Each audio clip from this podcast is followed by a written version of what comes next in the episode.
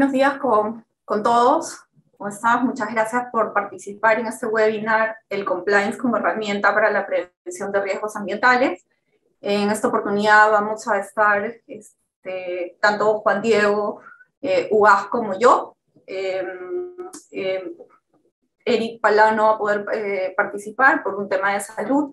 Pero nada, bueno, bienvenidos nuevamente y este, vamos a empezar con el tema. Por favor, si tienen algunas preguntas, estas van a ser contestadas este, al final de, las exposiciones. Ustedes pueden eh, enviar sus preguntas a través, digamos, de la aplicación preguntas este, que tiene el, Zoom. Eh, la presentación la van a poder encontrar en nuestro blog al final de, del tema. Y eh, bueno, eso.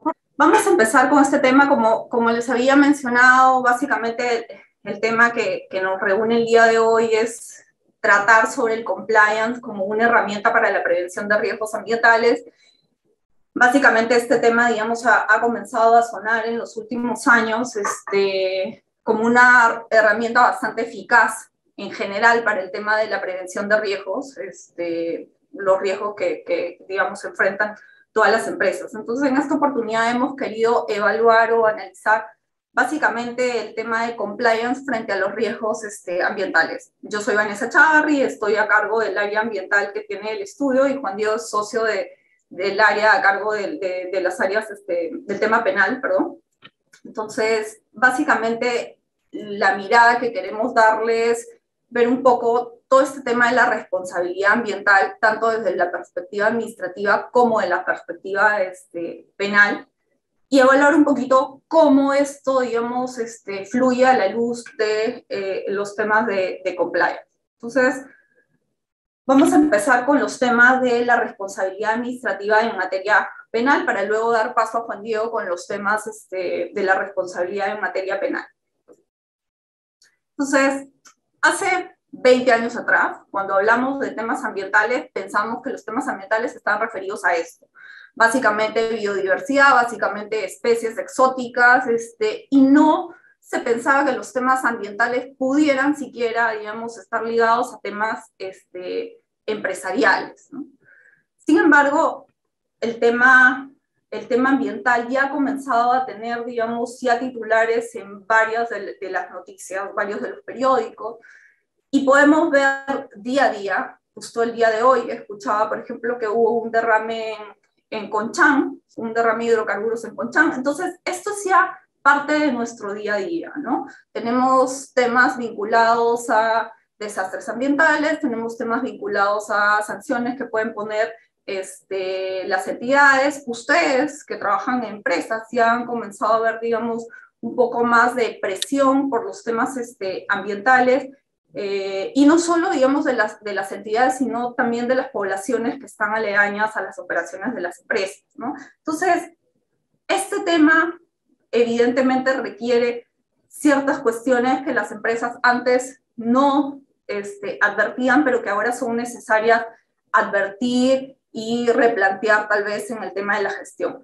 Sumado a esto tenemos los Objetivos de Desarrollo Sostenible, que es básicamente esta preocupación a nivel mundial, a través de la cual que ha requerido, digamos, que se diseñen estos 17 objetivos y que todos, directa o indirectamente, están relacionados con temas ambientales. O sea, no podemos hablar de un tema de hambre cero si es que no hablamos de un tema, por ejemplo, de, de certificación o de temas de agua, o no podemos hablar, digamos, de un tema de este, acción por el clima o tema vinculado a lo que es el tema de industria, innovación e infraestructura, si no hablamos de temas ambientales vinculados a los recursos naturales. Entonces, este tema de los objetivos de desarrollo sostenible han también implicado que a nivel de entidades financieras, por ejemplo, se establezcan ciertos principios o ciertas regulaciones ya de evaluaciones de riesgos sociales y ambientales en el marco de operaciones financieras. Antes, cualquier empresa podía solicitar un, un, préstamo, por ejemplo, un financiamiento a entidades bancarias y los temas ambientales no eran realmente relevantes. Eh, y, yo, digamos, como experiencia propia puedo ver cómo ha ido evolucionando este tema también a nivel de los requerimientos que tenemos este, en el marco de, esta, de estas este, transacciones, ¿no? Entonces, ahora ya tenemos normativa que exige que en el marco de temas de financiamientos este, o lo que fuera, ya se exija el tema o se evalúe los temas ambientales y sociales. Entonces, al final las empresas en este momento están presionadas, por decirlo de algún modo, de eh, incorporar los temas ambientales en su gestión o de mirar los temas ambientales en su gestión, no solo por el tema normativo, sino también por los temas de la coyuntura y los temas de los requerimientos que puede tener los mercados o la, banca nacional e internacional. Entonces, eso nos lleva a, a, ver también cuál es el tema entonces de la responsabilidad en temas ambientales. ¿Qué implica eso? Lo que dice la Ley General del Ambiente es básicamente que la responsabilidad eh, ambiental puede ser vista desde tres perspectivas, la civil, la administrativa y la penal. ¿Qué implica eso?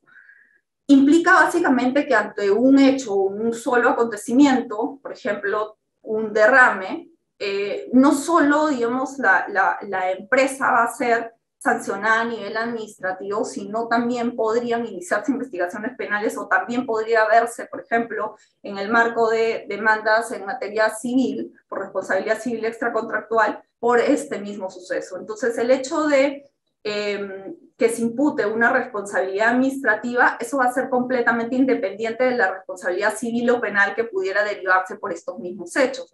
Y en el caso ambiental es realmente particular el tema de que, por ejemplo, tenemos entidades que tienen competencias eh, diferenciadas en razón de los recursos o en razón, digamos, de temas de fiscalización. Tenemos a OEFA y tenemos a la Autoridad Nacional del Agua. Entonces, ante un derrame, por ejemplo, en, en un río, entonces podemos tener un caso en el cual la empresa pueda verse, digamos, eh, que se inicie un procedimiento sancionado tanto por la Autoridad Nacional del Agua por un tema de contaminación de las aguas y tanto por el tema de el OEFA por un tema de, por ejemplo, incumplimiento de lo previsto en su estudio ambiental, no ejecución de su plan de contingencias o no adecuación de las medidas de control correspondientes este, que puedan haber. Entonces, finalmente, a nivel administrativo, no solo viene la preocupación eh, por el lado de la autoridad de fiscalización, sino también podrían verse este, inmersos en procedimientos administrativos de otras entidades, como podría ser, por ejemplo, el CERNAM, o podría ser la Autoridad Nacional del Agua, o podría ser CERFOR. ¿no? Entonces, eh, el abanico institucional en temas ambientales es bastante extenso. Eh, y la responsabilidad básicamente de, de los temas ambientales, básicamente lo que dice la normativa, es de que se deriva del uso de, o aprovechamiento de un bien ambientalmente riesgoso o peligroso, o el ejercicio de una actividad ambientalmente riesgosa o peligrosa. Entonces, esto implica que básicamente la responsabilidad sea objetiva. ¿Qué significa eso? Significa de que no hay necesidad de que se pruebe un tema de culpa o dolo para efectos de imputar la responsabilidad.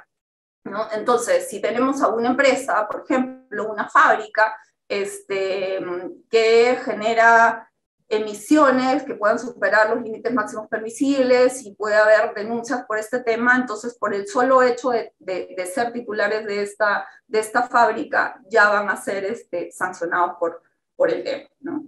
Entonces, y esa responsabilidad básicamente lo que implica es obligar a los titulares de las actividades a adoptar medidas de prevención y mitigación necesarias para reparar los daños ocasionados por el desarrollo de sus actividades.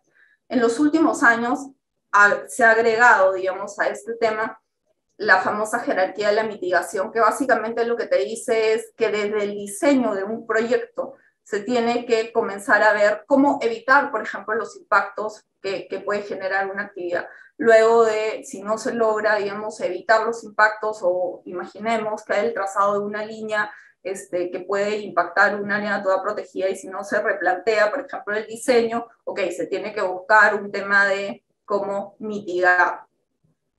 Si luego de mitigar no se ha hecho, este, se genera un daño, se tiene que ir al tema de la remediación y si es que no se logra la remediación, se tiene que buscar el tema de la compensación ambiental. ¿no? Entonces son estos cuatro estadios que ya han venido siendo incorporados en los últimos reglamentos ambientales este, que, está, que se han establecido y ya se nace, por ejemplo, hace este, esos requerimientos de evaluar esos temas desde el diseño de los proyectos.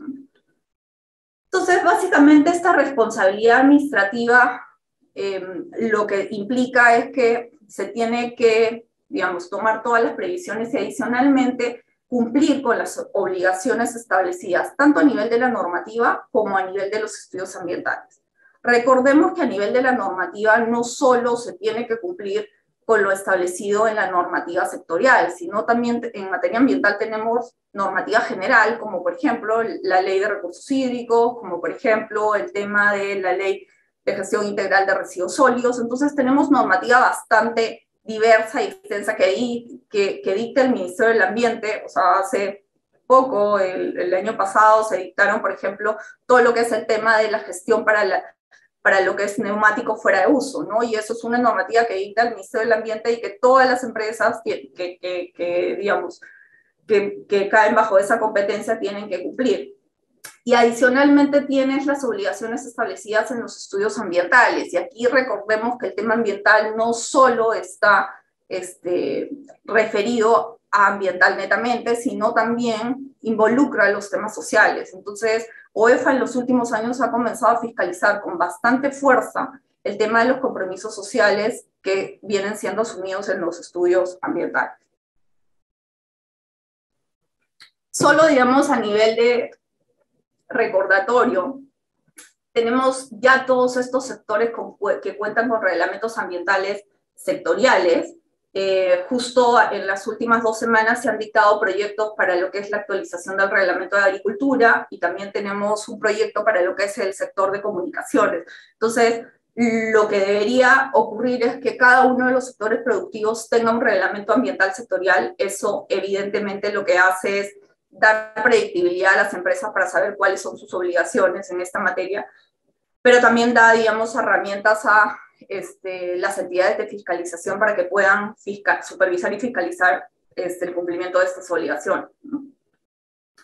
Entonces, aquí un tema importante es quién es el responsable, sobre quién recae la responsabilidad en temas ambientales. Lo que te dice la normativa es respecto al titular del proyecto, entendiéndose por titular del proyecto a cualquier persona natural, jurídica, patrimonio autónomo, sociedad irregular, forma asociativa de empresa u otro tipo de sujeto de derecho que desarrolla actividades económicas bajo la competencia de los entes administrativos. Entonces, podría ser cualquier organización. ¿no?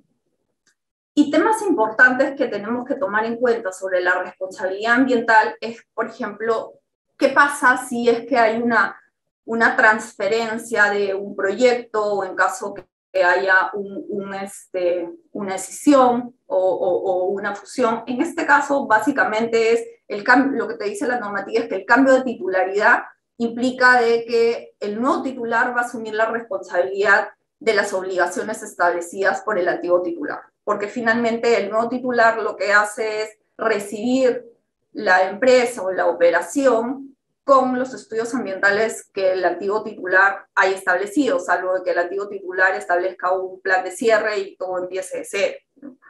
Entonces, eso, bajo esa premisa, es importante que cuando haya, digamos, operaciones de compras, si ustedes tengan en cuenta que tengan operaciones de que vayan a adquirir proyectos, es esencial, y esto es una recomendación, digamos, porque hemos visto varios casos de este tipo, es esencial que, que cuando vayan a adquirir una compañía se realice un due diligence tanto ambiental específicamente y desde la parte técnica como legal. Entonces, nosotros hemos hecho varios, por ejemplo, revisiones con empresas consultoras en donde ellos evalúan la parte técnica, nosotros complementamos con la parte legal, entonces así podemos trazar una especie de línea de base eh, de cómo recibe la, empresa ambientalmente, ¿no? Entonces, si es que luego OEFA pretende imputarle responsabilidad para algún daño que ha ocurrido de manera previa, entonces ya a nivel de contrato se puede también establecer las cláusulas correspondientes para efectos de poderse repetir el pago de las multas correspondientes, ¿no? Entonces, es importantísimo ver esos temas. Y otro tema adicional que también lo hemos visto es este punto en particular que, que advierte OEFA sobre el tema de la responsabilidad solidaria, ¿no? Que no importa, por ejemplo, el tema de eh, una empresa no es titular de un estudio ambiental, sin embargo, realiza actividades este, dentro de esta área que cuenta con un estudio ambiental aprobado para otra empresa, por ejemplo, que era un caso de que nosotros vimos un arrendamiento. Pero en ese caso lo que te dice, lo que te dijo EFA es, no importa de que tú no seas titular del, del estudio ambiental y que solo tengas una parte de, la, de, de una planta, este era el caso de una planta, no importa que tengas parte de la planta, de todos modos hay un tema de responsabilidad solidaria. Entonces, eso es importante porque también lo he visto en los casos de empresas contratistas, ¿no? Entonces, al final es importante tener esta, esta mirada de la posibilidad de que pueda haber una responsabilidad solidaria a nivel administrativo. Como ya dijimos, en el tema de ambiental, la responsabilidad es objetiva, salvo que haya prueba en, contrario. Eh, básicamente, los principios que regulan el tema de la potestad administrativa y las exigencias del cumplimiento de la normativa vienen desde la internalización de costos, el principio de prevención, precautorio y de responsabilidad ambiental. Pero también tenemos este principio que, que mm, también tiene que ser evaluado, que es el principio de causalidad, que es básicamente en quien realiza la conducta omisiva o activa que constituye la infracción. ¿no? Este es un principio fundamental que también tiene que que evaluarse, este, y ahí viene vinculado, por ejemplo, si se pretende imputar de responsabilidad por temas de, no sé, los valores de ECA de aire, por ejemplo, salen elevados, entonces ahí también hay que evaluar el tema de causalidad, si es que estos valores elevados responden a las actividades de la empresa o no, ¿no? Entonces, eh, también tenemos el tema de los eximentes de responsabilidad, que tenemos el caso fortuito y fuerza mayor, el error inducido por la administración, y ahí OEFA pelea mucho en, discutir estos temas, ¿no? Eh, y el tema de la subsanación voluntaria, que ellos tienen reglas propias respecto a este, este punto en particular y lo aplican, digamos, respecto de los este, incumplimientos que no resultan eh, trascendentes, como el tema de incumplimientos de no contar con estudios ambientales, por ejemplo. ¿no? Entonces, al final el tema de la responsabilidad ambiental eh, puede implicar el tema de la imposición de sanciones por parte de la autoridad y puede llevar también al tema de la imposición de medidas correctivas, preventivas o cautelares. Este tema de las medidas preventivas son medidas que ya han venido, están viniendo, están siendo usados con bastante fuerza, digamos, este, en los últimos tiempos por parte de OEFA. Entonces, eso, digamos, amerita el tema de estar mucho más alertas y, revisar los temas este, ambientales en específico. ¿no? Entonces, solo em, un par de temas sobre lo que es la responsabilidad este, ambiental en materia penal, porque Juan Diego va a entrar con detalle a esos puntos, pero solo, digamos, dejar en claro la íntima relación que existe entre los temas ambientales o el derecho ambiental y el, derecho penal respecto a, los delitos este, ambientales, ¿no? Eh, nosotros con, con, el equipo de Juan Diego, mi equipo, con, con, su equipo, trabajamos muy fuertemente en estos temas porque finalmente el tema de responsabilidad penal respecto a estos delitos, básicamente lo que, lo que constituyen es califican como una ley penal en blanco. Entonces, ¿qué significa eso? De que se tienen que remitir inevitablemente a las normas administrativas. Entonces, cuando tú quieres hacer una revisión o una defensa por temas eh, penales en, en, materias ambientales, netamente tienes que remitirse a esos puntos y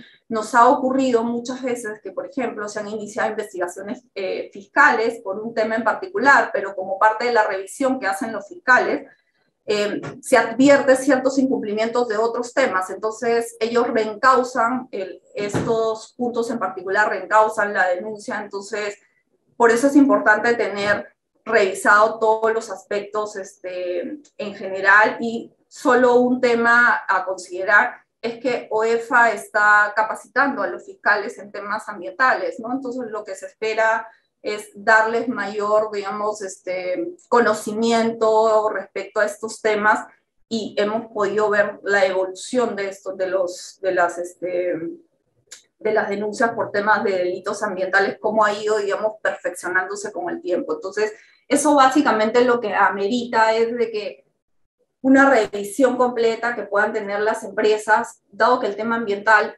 ya no es un tema, digamos, este, que, se puede desatender, es un tema que necesariamente tiene que ser incorporado como parte de la gestión corporativa, em, justamente por las contingencias que puede generar las empresas, no solo a nivel de las sanciones y la multa, sino también la responsabilidad que puede desencadenar respecto a sus representantes legales por temas penales. ¿no?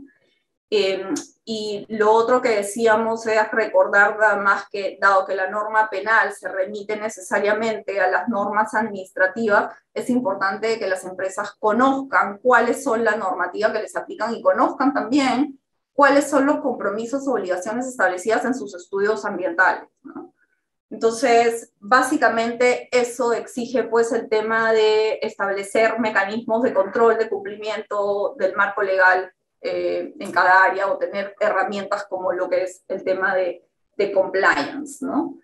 Y solo un último tema antes de, de, terminar, y esto es una recomendación, muchas veces se cree de que no, que es mejor, por ejemplo, no presentar información eh, porque, por ejemplo, reportes de monitoreo pueden estar elevados, entonces se deja de presentar. Recordemos que el dejar de presentar también implica sanciones este, administrativas.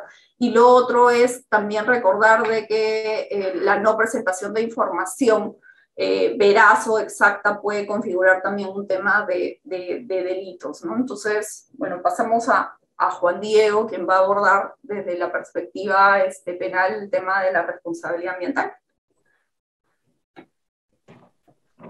Bueno, muchas gracias Vanessa. Eh, buenos días con todos. Eh, antes de, empezar, por favor recordarles que en la parte, en el box de preguntas y respuestas, pueden escribir cualquier duda, cualquier pregunta que tengan, y al final de la exposición vamos a, responderlas.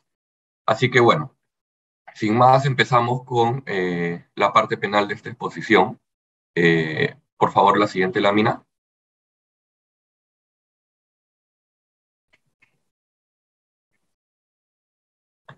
Listo.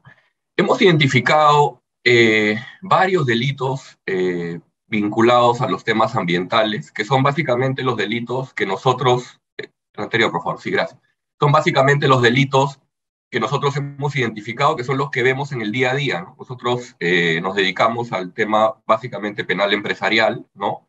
Y en el ámbito empresarial estos son los delitos que hemos identificado y que hemos visto que nuestros clientes se han visto involucrados, que parecerían delitos que no tienen mucho que ver con la actividad empresarial, pero se podrían sorprender al ver cuántos casos hemos tenido de empresas que han sido eh, investigadas, obviamente sus funcionarios, sobre estos delitos, ¿no? como alteración del paisaje, que es un delito que se ve mucho en el ámbito minero, utilización indebida de tierras agrícolas en todo lo que es eh, eh, la empresa dedicada a los temas agrícolas, contra los bosques o formaciones boscosas, delitos eh, que tienen que ver con el tema forestal, al igual que el tráfico de madera, ¿no? tráfico ilegal de madera, eh, que se supone que es un delito que está destinado para organizaciones criminales que cortan madera y se van. Sin embargo, en este país, lamentablemente, hay empresas formales que son investigadas por este delito, tráfico de insumos químicos, financiamiento de minería, minería ilegal. Entonces, todos estos delitos son delitos que en la realidad vemos que suceden en el ámbito empresarial y que generan, por supuesto, muchas contingencias. Siguiente, por favor.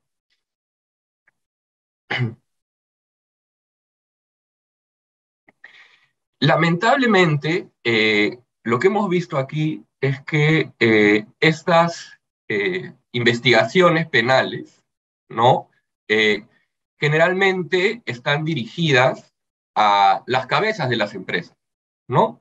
Una vez que hay una denuncia, que puede ser de parte, que muchas veces empieza por investigaciones periodísticas o por alguna persona que puede no estar de acuerdo con la operación empresarial de la zona, se inicia la investigación y lamentablemente es una práctica eh, no buena, pero usual, los fiscales en temas ambientales generalmente inician la imputación contra los más altos directivos de las empresas, directores o en su mayoría gerentes generales o representantes de la compañía, ¿no? A diferencia del tema, penal, del tema ambiental que ha descrito Vanessa, en materia ambiental, la responsabilidad penal no es objetiva. No es que si una empresa comete un delito ambiental, inmediatamente el gerente general debería ser el responsable porque, por el cargo que ostenta. Eso quizás lo podríamos ver en otro tipo de ramas del derecho, pero en el penal no. En el penal, en realidad, de acuerdo a nuestra normativa, quien debe responder penalmente es la persona que hizo algo o dejó de hacer algo y como consecuencia de esta acción o de esta omisión, pues se desencadena y se comete un delito ambiental. Así es como se debe analizar, pero lamentablemente esa no es nuestra realidad. La realidad es al revés. El fiscal empieza por donde no debe empezar y empieza imputando al gerente general, a los directivos y después en el camino, si tienes una buena defensa y tienes un fiscal eh, relativamente bueno, puedes finalmente eh, quitar a los gerentes de las investigaciones penales, pero lamentablemente en muchos casos hemos visto en nuestra experiencia personal de que los gerentes han sido llevados incluso a juicio y recién en juicio oral hemos podido lograr su absolución. En algunos casos incluso hemos visto que hay gerentes que han sido condenados y recién absueltos en segunda instancia o en, corte, o en Corte Suprema, ¿no?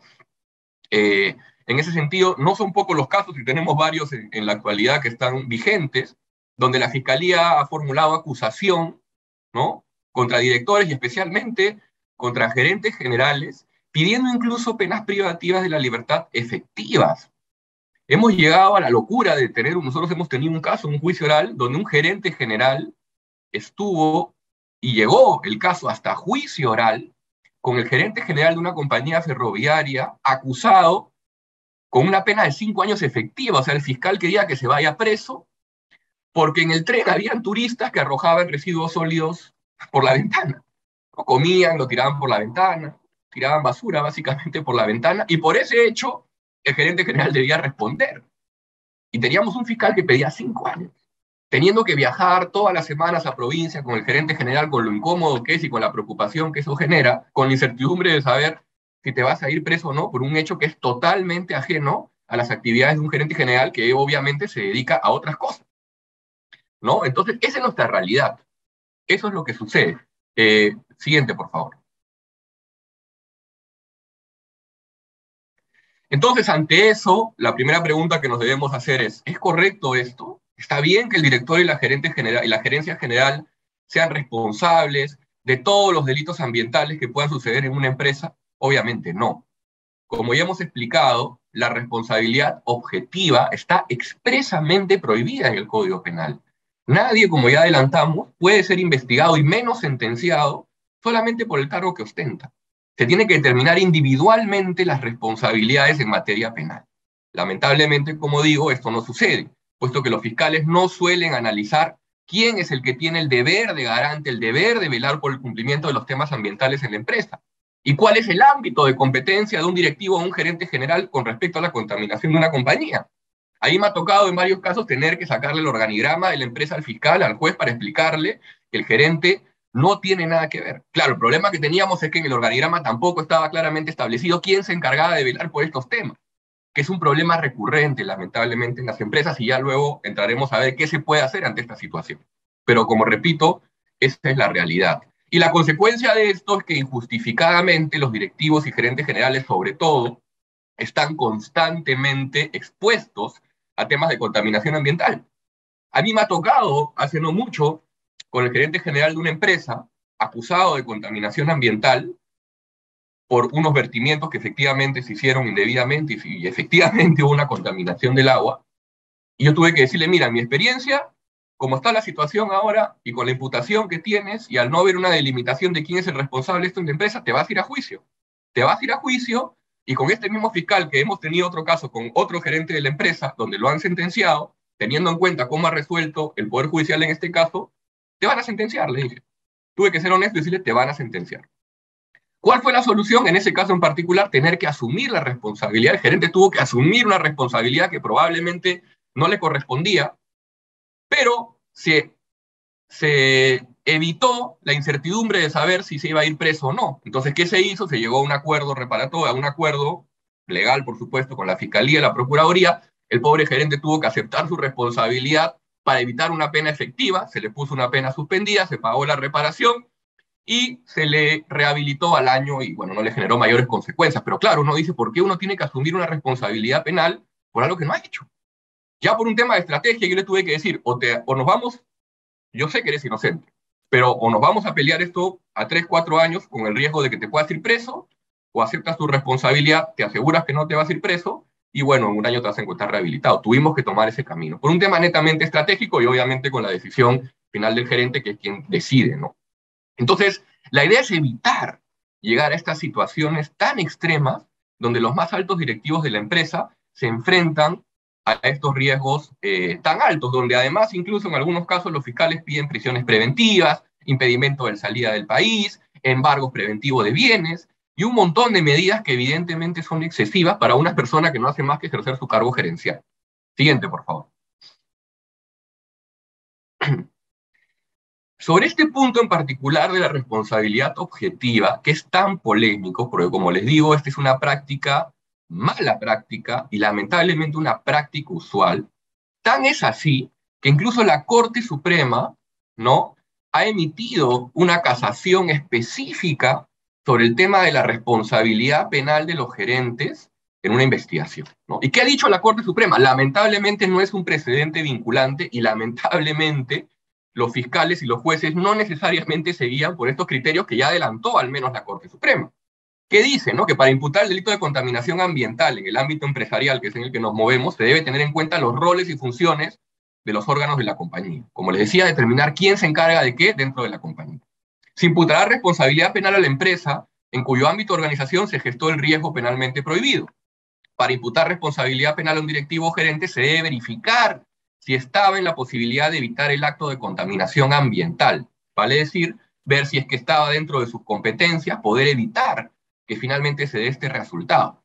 Y que se imputará responsabilidad penal a un directivo gerente general por el delito de contaminación ambiental si existe un nexo causal entre el hecho de contaminación y sus funciones. Y esto es trascendental, porque justamente esto que dice la Corte Suprema ratifica lo que dice el título preliminar número 7 de nuestro Código Penal en el sentido de que está prohibida la responsabilidad objetiva y que tiene que haber efectivamente un nexo causal entre esta contaminación y la función del gerente y ver si es que efectivamente el gerente hizo o dejó de hacer algo que pudo haber evitado que se cometa este delito y que no solamente está imputado por ser gerente general.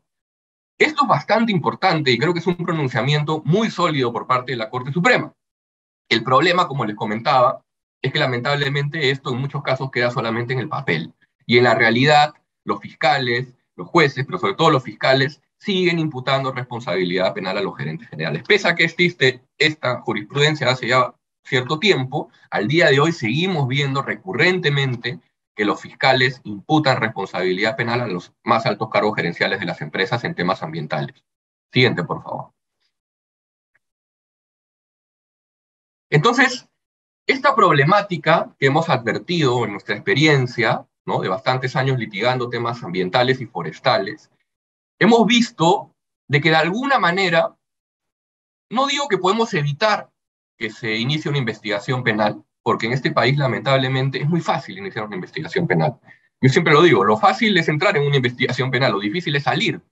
¿no? Aquí lamentablemente los fiscales no hacen una, un filtro previo pese que lo pueden hacer cuando reciben una denuncia para determinar si realmente hay un mínimo indicio para iniciar una investigación. ¿Y contra quién?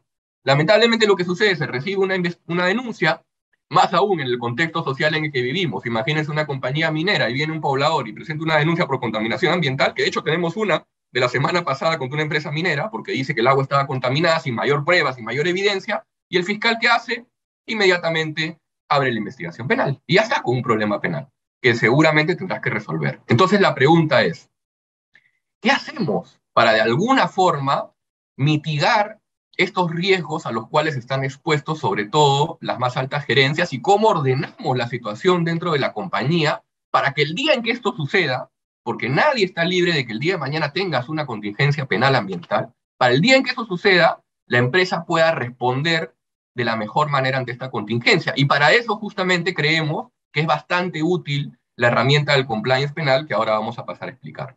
Siguiente, por favor. ¿Qué es un sistema eh, de compliance penal? ¿no? El compliance en general, ¿no? salvo para el tema de lavado de activos, que es obligatorio para ciertas compañías, es un sistema de autorregulación totalmente voluntario. ¿no? Eh, a partir del cual, por supuesto, las empresas implementan políticas, procedimientos, mecanismos para justamente prevenir que estos riesgos ambientales se puedan materializar y además para que si es que esto llega a suceder, tanto la empresa como los funcionarios, sobre todo los más altos, se encuentren debidamente protegidos, ¿no? Como repito, eso no significa de que no va a haber investigación penal. Lo que significa esto es que la investigación, la investigación penal, en vez de abrirse a los más altos gerentes, directivos de una empresa, se pueda acotar o circunscribir a la persona en la empresa que específicamente se encargaba de ese tema. Y será esa persona quien deberá explicar por qué sí o por qué no se ha cometido un delito ambiental. Ahora, ¿en el Perú existe alguna norma que regule la implementación del sistema de compliance ambiental? No. Como comentábamos, es un tema totalmente de autorregulación. Al día de hoy, ¿qué tenemos? Tenemos sí un sistema de compliance penal, digamos, eh, o legislación sobre el tema de compliance penal para efectos de anticorrupción y antilavado, como ya adelantábamos, también en los ámbitos de libre competencia y publicidad comercial y consumo.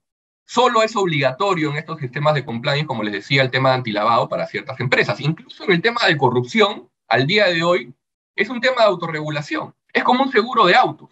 Tú puedes tener compliance, puedes no tenerlo. Pero el día de mañana, si tienes un problema, como si tienes un accidente, se activa tu seguro, se activa tu compliance. Hoy en día, si la empresa tiene un sistema de compliance anticorrupción debidamente implementado y algún funcionario comete uno de los delitos que están incorporados en la responsabilidad penal de las personas jurídicas, ¿qué va a pasar? El funcionario o el mal funcionario que comete este delito seguramente tendrá que enfrentar su proceso, pero la compañía se va a ver liberada de cualquier tipo de responsabilidad penal porque las personas jurídicas hoy en día sí pueden tener responsabilidad penal para ciertos delitos, se va a ver liberada. ¿Por qué?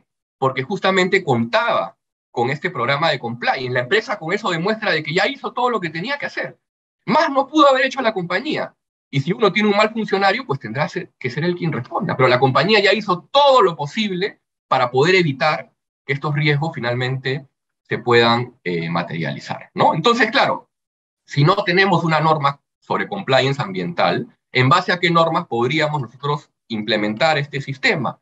Creemos que tenemos dos estándares que nos pueden servir eh, como, como base para poder implementar este compliance, que uno es el ISO 14001-2015, que es sobre el sistema de gestión ambiental, y luego tenemos el ISO 37301-2021, que es sobre, en general, sistemas eh, de gestión de compliance, ¿no? ¿Y cómo podemos implementar esto? Pues dentro de un sistema integral de compliance de manera independiente. Hay que ver si las empresas ya tienen un, compliance para otros temas, y se puede eh, ingresar, se puede anexar el compliance ambiental, o si no hay nada, pues se puede implementar directamente el compliance ambiental. Siguiente, por favor.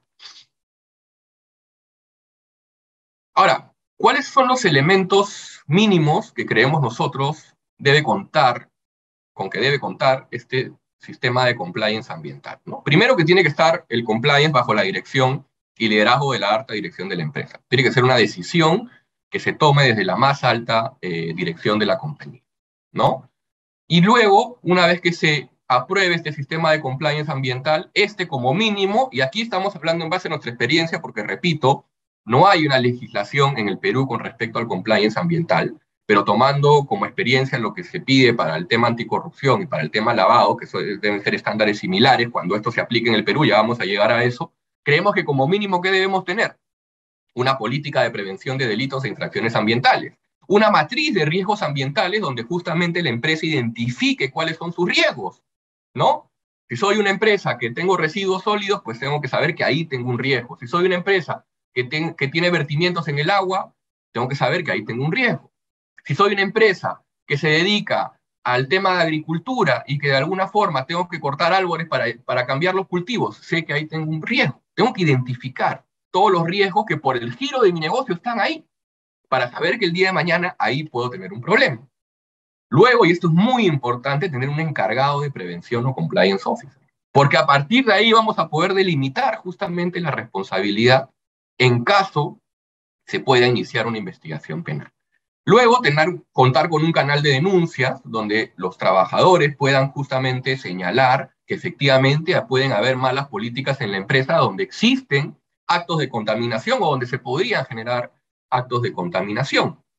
Este manual o este sistema de compliance además debe ser ampliamente difundido a los trabajadores. La empresa tiene que demostrar de que no solamente cuenta con un sistema de prevención de estos delitos, donde identifiqué mis riesgos, donde tengo mis políticas, donde tengo mi encargado de compliance, donde tengo mi canal de denuncia, pero no basta con eso. Además, tú tienes que difundir este, este programa a todos tus trabajadores e incluso capacitarlos constantemente, mínimo una vez al año. Y además, realizar una auditoría sobre este sistema de compliance. Todo esto va a servir para que el día de mañana, si existe, pese a todo esto que estamos mencionando, pese a toda la diligencia de la compañía, se comete un delito ambiental porque puede suceder, pues ya las responsabilidades se van a acotar en el tema personal y sobre todo en el tema empresarial. Siguiente, por favor. Ya yendo a cada uno de estos elementos mínimos, disgregándolos, primero tenemos la política de prevención de delitos e infracciones ambientales. ¿Qué es lo primero que tenemos que hacer en este punto?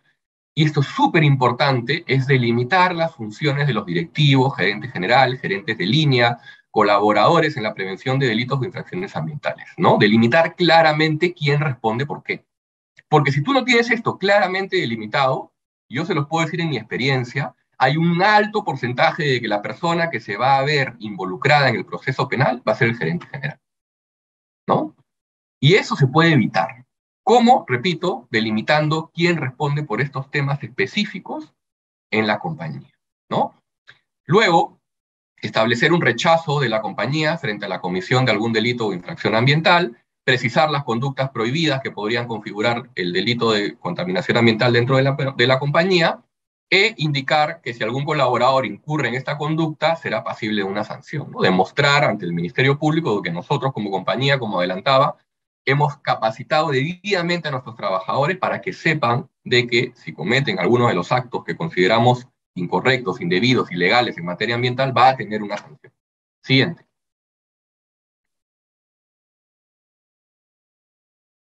En segundo lugar, tenemos que implementar, como decía, la matriz de riesgos ambientales. Hay que identificar cuáles son los riesgos asociados a las actividades de la compañía, porque no todos van a ser iguales. Cada compañía es un propio mundo. Cada compañía tiene sus actividades, tiene sus riesgos. Entonces hay que identificar cuáles son cuáles son las áreas, además, responsables de administrar precisamente ese riesgo que ya hemos identificado, cuáles son las obligaciones de la compañía en materia ambiental, cuál es la probabilidad de impacto de cada riesgo, ver los controles y acciones mitigantes que vamos a hacer como compañía ante estos riesgos que probablemente son imposibles de evitar por el mismo giro de la compañía. Pero sin embargo hay que ver qué controles y acciones tenemos para mitigar este riesgo, ¿no? Porque va a ser imposible en muchos casos eliminar el riesgo. Si yo soy una compañía agrícola, ¿cómo elimino el riesgo de que tengo que de algún, de algún modo cambiar los árboles o los cultivos uno por otro? Eso que parece sencillo, que parece netamente algo indispensable dentro de la actividad agrícola, en este país suele ser sancionado como un delito de tráfico de madera, de deforestación, etc. No puedo eliminar el riesgo porque si no, no funciona mi negocio. Entonces tengo que ver cómo lo controlo, cómo lo mitigo y qué podemos hacer en caso justamente aparezca una investigación por este tema. Y elaborar una matriz de riesgo. Siguiente, por favor. Eh, asimismo, tenemos que nombrar, como les adelantaba, un encargado de prevención o compliance officer, que será quien se encargue de designar y supervisar al encargado de los riesgos ambientales. Como les comentaba, además del compliance officer, tiene que haber una persona, ya verán ustedes con el cargo que se le pone, pero tiene que haber una persona que sea encargado específicamente de mitigar, de supervisar todos estos riesgos ambientales y que ya tienen que estar además debidamente identificados para que el día de mañana, repito, si hay una investigación penal, sea esta persona. No es que la empresa va a decir él es el responsable y que se vaya preso, no.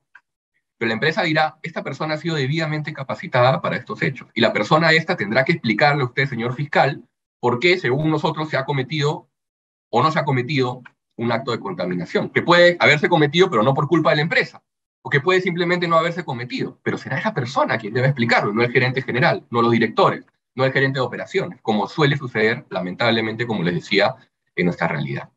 Este compliance officer también tiene que supervisar la correcta implementación y cumplimiento de, estos, de este sistema de compliance del cual hemos hablado, verificar de que no solamente quede en papel, que la gente esté capacitada, que se hagan análisis, que se hagan capacitaciones y que sea un manual de cumplimiento que esté vigente, no que esté encarpetado, porque si no, no sirve, ya lo vamos a ver más adelante.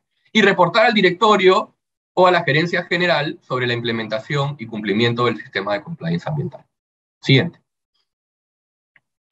Tenemos también el tema del canal de denuncias, como les decía, y esto funciona bastante bien en temas de corrupción y creo que también puede aplicarse sin ningún problema en el tema ambiental, ¿no? Para que los propios trabajadores tengan canales para poder denunciar de manera protegida, de forma anónima, con la confidencialidad del caso, para evitar justamente represalias en su contra, poder denunciar y decir, oye, ¿sabes qué? Aquí en la empresa hay malas prácticas, aquí se están desechando productos en lugares donde no corresponden y pueden generar actos de contaminación. Estamos viendo actos indebidos de esta gerencia o de este, esta parte del negocio de la empresa que efectivamente creemos que podrían estar haciendo actos de contaminación, por favor miren, ¿no? Entonces, eso le va a permitir a la empresa, de manera preventiva, poder justamente mitigar esos riesgos antes, incluso, de que sean denunciados o que llegue la fiscalía, ¿no?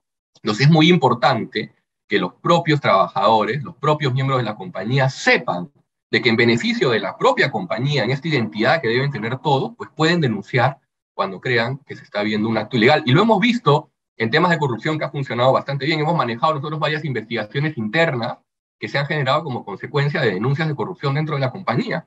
Y aunque no lo crean, hemos verificado que efectivamente sí se venían cometiendo actos de corrupción gracias a lo que los propios trabajadores denunciaron. Siguiente. Y finalmente, como les comentaba, difundir y capacitar a los trabajadores con respecto a este manual de compliance. No, no basta solamente con tenerlo. Ya además la norma peruana que habla sobre compliance anticorrupción dice claramente, no basta con tener un programa de compliance encarpetado. Tienes que tú demostrarle al fiscal que has difundido, que has capacitado y que todos los trabajadores tienen capacitación al respecto.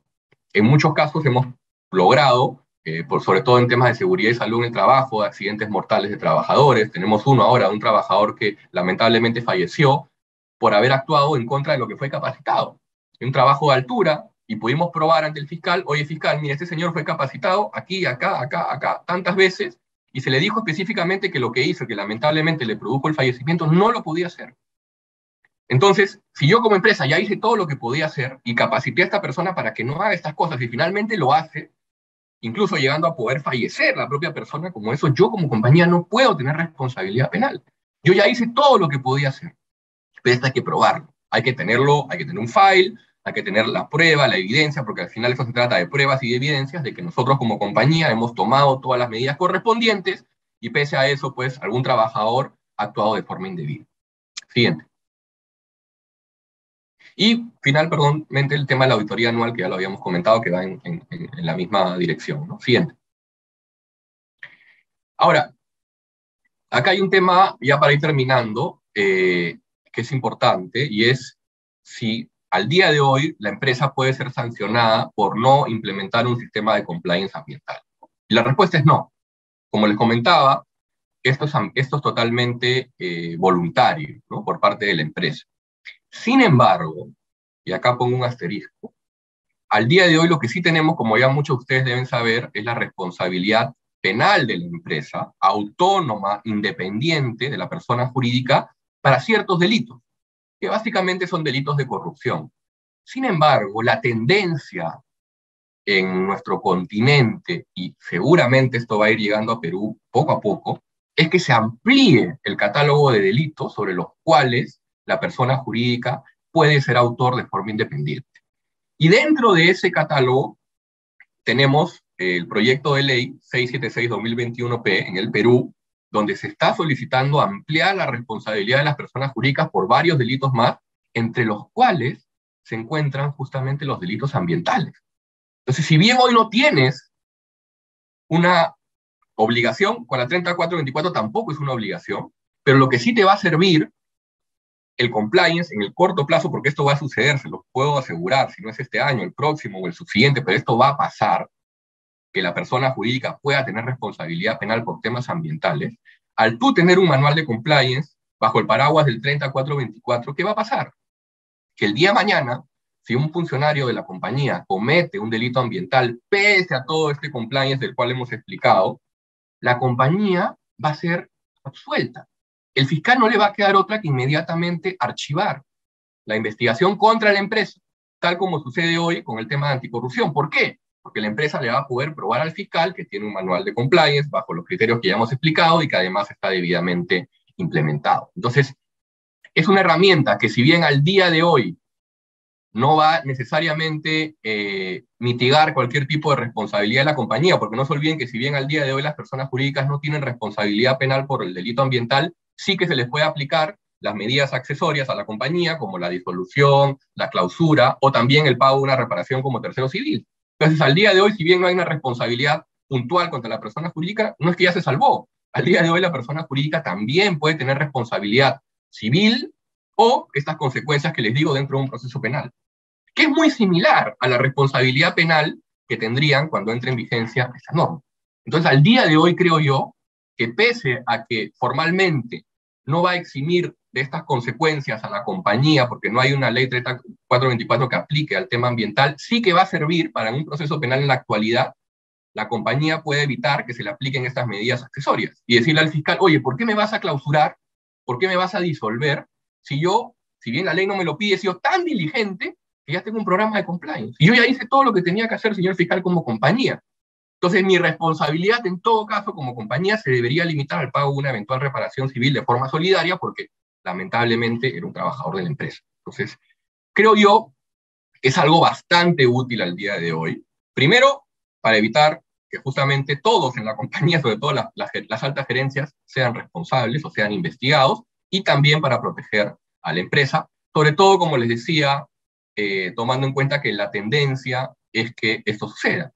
En España, por ejemplo, desde el año 2010, las personas jurídicas tienen responsabilidad penal por delitos ambientales. Es algo que existe y que, como les digo, acuérdense de mí, más pronto que tarde lo vamos a tener en el Perú. De hecho, hay una sentencia del Tribunal Supremo Español que absolvió a una empresa justamente por la comisión del delito ambiental debido a que implementó estas medidas de compliance para evitar que se cometa el delito, que es justamente lo que buscamos que ustedes puedan tener para evitar exponer a la empresa.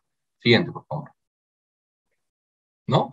Entonces ya, para terminar, al día de hoy, ¿cuáles serían los beneficios que tendrían las compañías eh, si es que deciden implementar un programa de compliance? En primer lugar, van a, van a poder delimitar los roles y funciones de los directivos, los gerentes generales con respecto a la prevención de delitos ambientales para justamente saber quién debe responder por cada cosa, identificar de manera clara y precisa los órganos de la empresa que administran estos riesgos, como les decía, identificar oportunamente y prevenir, sobre todo, los riesgos ambientales. Muchas empresas no hacen eso simplemente operan, operan, operan, y ni siquiera son conscientes de todos los riesgos intrínsecos que están alineados a su operación y que no vas a poder evitar, pero tienes que identificarlos y tienes que saber qué hacer para prevenir y qué hacer para reaccionar cuando esto suceda. También va a permitir corregir defectos de la organización, sobre lo que hablábamos, y neutralizar justamente estos riesgos a una posible exposición penal. También, como acabo de mencionar, va a servir como prueba para demostrar en una eventual investigación o proceso penal que la compañía hizo todo lo posible para poder evitar que este delito ambiental eh, se pueda cometer, va a ayudar para eximir de responsabilidad, por supuesto, a la gerencia general, va a generar una cultura de cumplimiento dentro de la organización que es muy importante que la gente sepa lo que puede y lo que no puede hacer y a lo que están expuestos, y ayudar también sobre todo al tema de la reputación de la empresa frente a un hecho de relevancia jurídica. ¿no? Y hemos visto al día de hoy cómo, como dice Vanessa, hoy en día tenemos un derrame aparentemente en Conchán. ¿no? Entonces, esa empresa que está vinculada a este derrame que no sabemos si ha sucedido o no, pero imaginemos que haya sucedido, ¿cómo va a quedar la reputación de la compañía? Será igual si la compañía no tiene nada al respecto que si la compañía puede salir a decir, no solamente a la fiscalía, sino a, los medios de comunicación para evitar el daño reputacional, oye, yo tengo un manual de compliance en temas ambientales. Yo como empresa hice todo lo que podía hacer para evitar que esto suceda. Entonces, si esto ha sucedido, o es porque alguien actuó mal dentro de mi empresa, lo cual yo no puedo evitar, porque yo hice todo lo que podía, o de repente se debe a un factor externo que no me corresponde a mí. Entonces, no es igual cómo una empresa va a encarar desde el punto de vista de la investigación penal y desde el punto de vista mediático, cómo va a encarar una crisis, no va a ser igual a si no tienes nada al respecto a que si tienes un programa de compliance debidamente implementado. Siguiente. Bueno, entonces con esto eh, ya terminamos. Eh, eh, como les digo, creemos que es en nuestra práctica, en lo que vemos en el día a día, creemos que sí, el compliance ambiental es una herramienta que va a ser sumamente de utilidad para la compañía y sobre todo para sus eh, altos directivos. ¿no? Entonces, con esto terminamos la exposición. y ahora los dejo con Vanessa, eh, que va a atender a las preguntas y respuestas, a las preguntas que han hecho, y bueno, veremos dependiendo de qué materia sea, si la responde ella o la respondo yo. Muchas gracias. Gracias, Juan Diego. Solo, digamos, ligado a los beneficios este, de compliance que señala Juan Diego, solo quería acotar un par de temas, ¿no? Este, como decía Juan Diego, es importantísimo el tema de evaluar cuáles son los riesgos ambientales a los que las empresas están inmersos. O sea, hemos tenido nosotros casos que pueden parecer increíbles, o sea, casos donde, por ejemplo, tenemos un hotel en donde básicamente por políticas de responsabilidad social donaba este, residuos sólidos y al final se vio inmerso en una denuncia penal por temas de contaminación por residuos sólidos, ¿no? Entonces, evidentemente el tema ambiental no solo está ligado a, a los típicos sectores este, eh, energía y minas, ahora, digamos, el espectro, como se puede ver, de los temas ambientales ha abarcado ya a otros sectores y básicamente todas las actividades económicas están vinculadas con temas ambientales.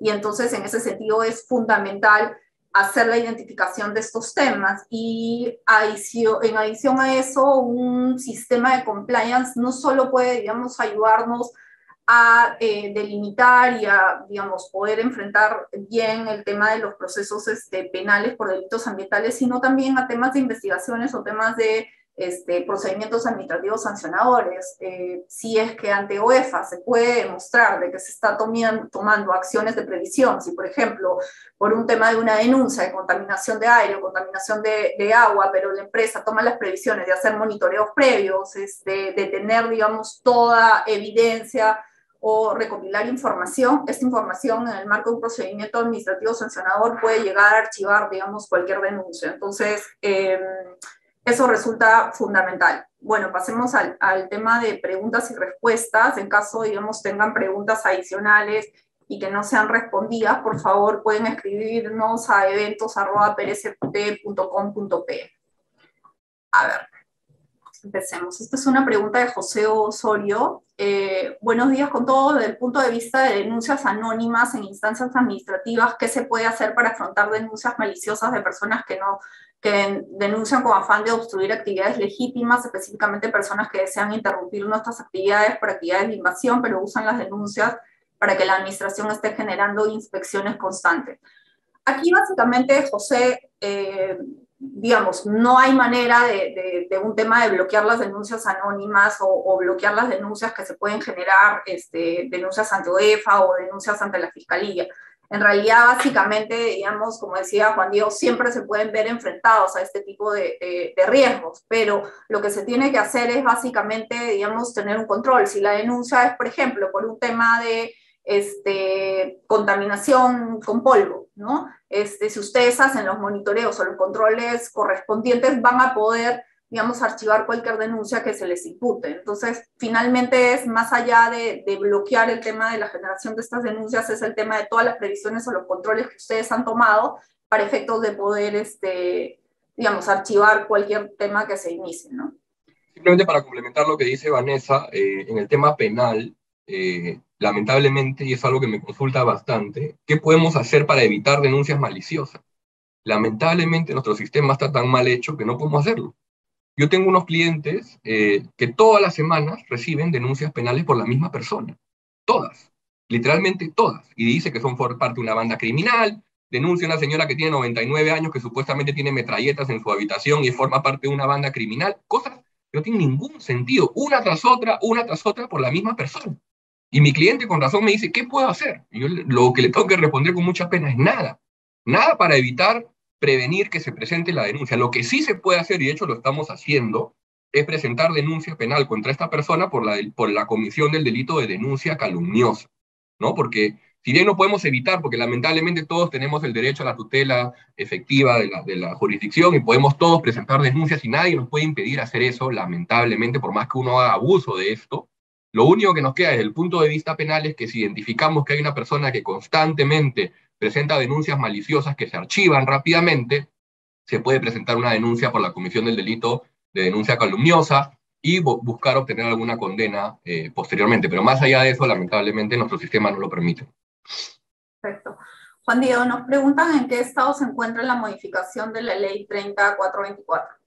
Sí, esto ya ha sido eh, debatido a nivel de la Comisión de Justicia y ha sido aprobado. Esto está ahora pendiente de que se discuta en el Pleno del Congreso y se apruebe. Entonces, en realidad es algo que, como les digo, es inminente que va a suceder, salvo, por supuesto, que el Pleno lo rechace, pero creeríamos de que va a ser así, porque parte de, de los requisitos de la OSD para que un Estado pueda ingresar, y el cual Perú obviamente lo está buscando, es que tenga la responsabilidad penal de las personas jurídicas, y mientras más delitos sea, mejor. Entonces, es probable de que esto se pueda aplicar, pero al final es un tema político, pero si me preguntan el estado actual, está pendiente de ser visto en el Pleno del Congreso.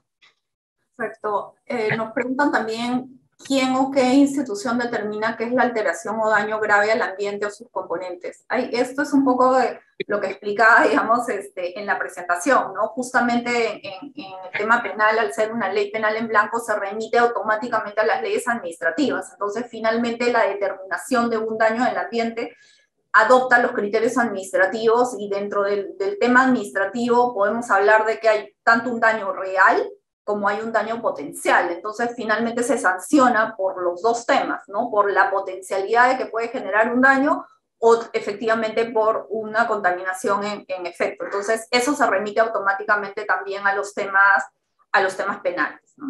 No, y además, eh, en, materia penal se exige en el proceso que exista un informe técnico fundamentado de la autoridad competente. Entonces, definitivamente, dependiendo si es contaminación de agua, si es tala, si es tráfico de madera, se va a pedir a la autoridad administrativa correspondiente que dé un informe al respecto. ¿no? El tema es que ese informe, si es desfavorable, pues lo más seguro es que el fiscal va a solicitar de que el caso llegue a juicio, ¿no? Y habrá que, en todo caso, uno, conseguir un informe de parte y poder debatir en su momento si es que este informe está correctamente o no realizado por la actividad administrativa. Exacto. Aquí voy a, voy a juntar dos preguntas. Básicamente lo que nos, nos, nos preguntan es el tema de cuál sería la estrategia legal para lograr que en primera instancia se direccione la, la investigación contra los directamente responsables y básicamente también nos preguntan en qué documento dónde debería estar esta delimitación. Bueno, la estrategia penal es justamente la prevención lo que hemos hablado hoy. La estrategia penal para poder delimitar las responsabilidades es la prevención. Si lo haces cuando ya tienes la investigación, encima va a ser muy tarde y el fiscal no te va a creer y probablemente va a ir contra el gerente general. Entonces, ¿cómo se tiene que hacer?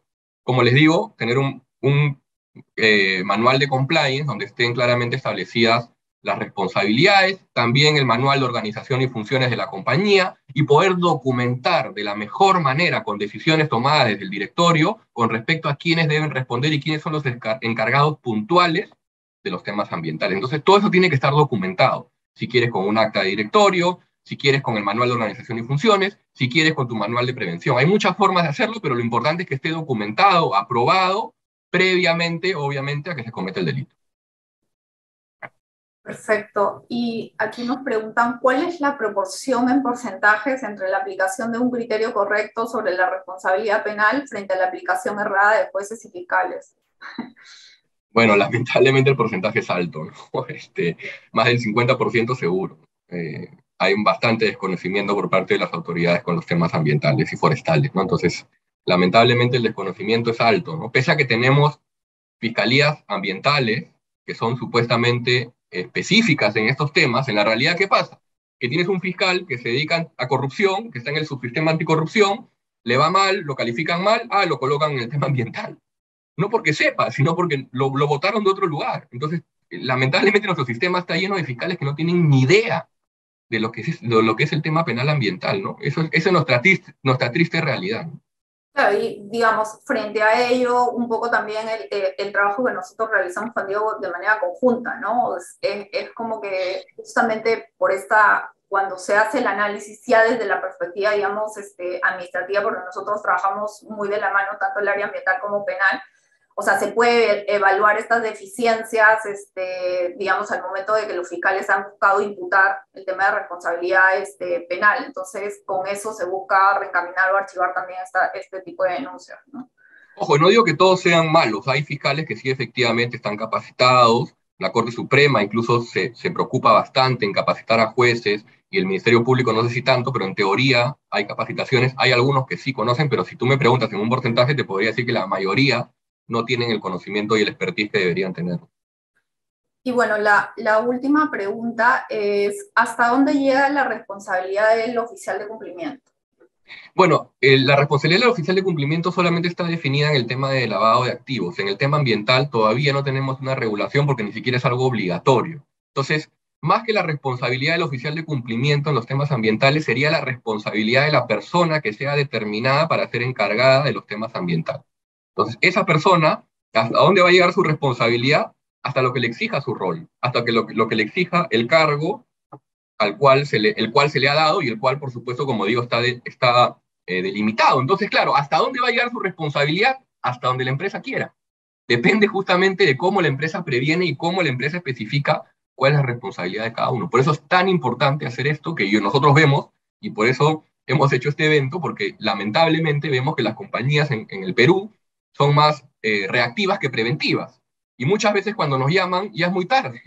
Entonces las posibilidades de nosotros como abogados para poder defender el caso son mucho más limitadas que cuando una empresa ha hecho lo correcto desde el día uno, ha implementado manuales de prevención, ha delimitado responsabilidades. Para nosotros como abogados es mucho más fácil poder defender un caso así que un caso cuando ya llega pues con la situación complicada y, con una desorganización total en la compañía. ¿Cómo le explico al fiscal entonces que el gerente general no tiene nada que ver con esto?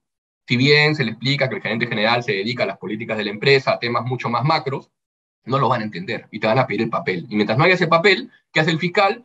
Ah, denuncian a la compañía tal entra a, la ficha RUC, ¿quién es gerente general? Ah, bueno, contra este me voy. Y como la empresa no tiene nada para demostrar lo contrario, pues lamentablemente nos encontramos en un caso donde no te digo que va a ser perdido el caso penal, pero seguramente va a ser más complicado y seguramente lo ganaremos, pero en una instancia posterior, en un juicio oral, en la segunda instancia de un juicio oral, o como acabamos de hacer en un caso forestal muy trascendental en Iquitos, que le hemos ganado a la Corte Suprema, donde ya dijo de que la empresa tiene que ser, y el funcionario será absuelto. Entonces, ese es el problema, que mientras menos tengas para demostrar quién responde y por qué debe responder o no, más largo va a ser el camino penal y va a ser más difícil poder salir de él. Sí, a eso acotar nada más, de que, o sea, no necesariamente el hecho de quitarle responsabilidad al gerente general significa dotarle de responsabilidad o atribuirle una completa responsabilidad al gerente de medio ambiente o al responsable de medio ambiente. Temas particulares que hay que notar. Por ejemplo, tenemos un tema vinculado a que este, se contrató a una empresa para realizar el monitoreo que no estaba acreditada ante INACAL, que eso es una infracción, por ejemplo, este, administrativa. Entonces, eso no es responsabilidad del gerente de medio ambiente, eso es responsabilidad del área de logística. O, por ejemplo, el área de logística decidió comprar hidrocarburos y comprar hidrocarburos o insumos químicos a personas que no estaban registradas o que no tenían los permisos correspondientes porque era, digamos, mucho más barato. Entonces, en el análisis que se va a realizar eh, en el marco de, la implementación de un sistema de compliance, se tienen que evaluar este tipo de particularidades. No siempre el responsable es el gerente de medio ambiente, será responsable cada uno el que ve, digamos, o tiene bajo su dominio estos temas. ¿no? y además, eh, como tú dices, eso es bien importante, es la persona que tiene el dominio de los temas. Nos ha pasado en un caso de material particulado, ¿no? de, de polvillo, digamos. ¿no? Entonces, imputaban al gerente general de la empresa cuando en realidad el polvillo, si bien se encontró en la empresa, provenía de la empresa colindante que por temas de viento y etcétera, etcétera, y por las formas en que manipulaban todo, llegaba a la otra empresa. Eso no lo sabe el gerente general y eso no lo va a poder explicar. Para eso existe un área específica que, como dice Vanessa, se encarga de ver, esos temas y podrá explicar con solvencia al fiscal por qué ese material particulado está ahí. Eso no significa de que sea él a quien la empresa va a decir, no, tú eres responsable, no.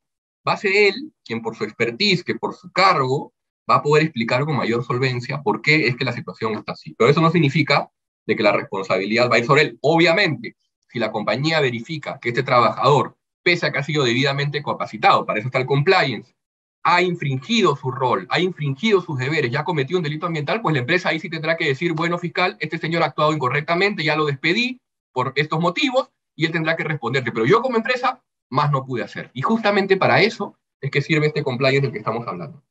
Sí, correcto.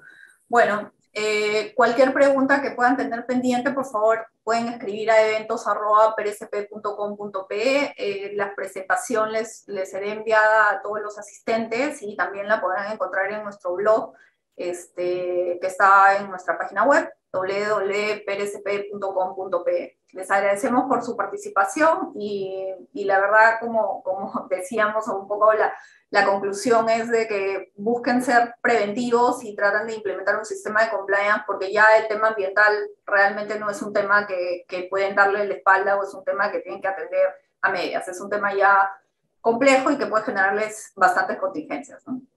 Muchas gracias. Muchas gracias. Muchas gracias con todos. Hasta luego.